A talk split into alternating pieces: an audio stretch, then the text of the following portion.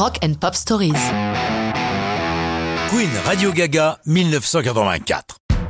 Cela vous surprendra sûrement, mais cette chanson faillit s'intituler Radio Caca.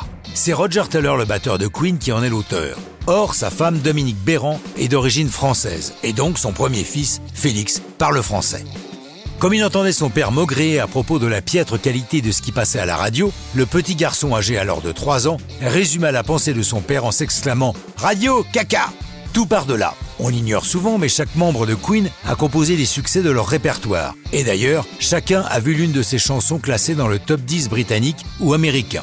Taylor est aussi, par exemple, l'auteur de A Kind of Magic. Mais revenons à Radio Gaga. C'est un fait. Au moment où il a l'idée de cette chanson, Roger est en colère contre les radios. La concurrence effrénée qu'elle se livre les pousse à jouer sans cesse les mêmes titres, les tubes du moment, tuant ainsi toute velléité d'innovation et laissant peu de chance à des chansons moins facilement accessibles de passer sur leurs ondes. Taylor remarque aussi que les gamins se plantent devant la toute nouvelle MTV et délaissent l'écoute des radios. Partant du constat de son fils, Radio Caca, Roger Taylor ne met guère de temps à composer son hymne anti-radio commercial. Roger destine la chanson à son futur deuxième album solo. Il travaille à Los Angeles, enfermé dans une pièce avec un synthé Roland et une boîte à rythme Lin LM1.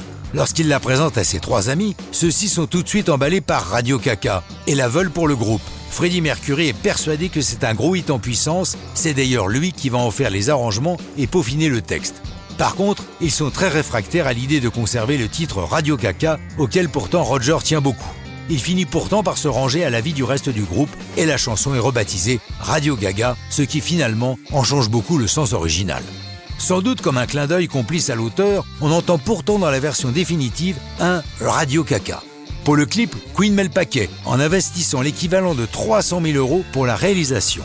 Ils achètent les droits d'extrait du film de 1926 de Fritz Lang Metropolis et le réalisateur David Mallet introduit astucieusement les Queen dans l'univers angoissant du réalisateur allemand cet hymne de stade devient un nouveau et énorme succès pour Queen. C'est à partir de cette chanson qu'une jeune chanteuse américaine, Stephanie Germanotta, va choisir son nom de scène et s'appeler Lady Gaga. On imagine qu'elle n'aurait pas fait ce choix si la chanson avait conservé son titre original. Mais ça, c'est une autre histoire de rock'n'roll.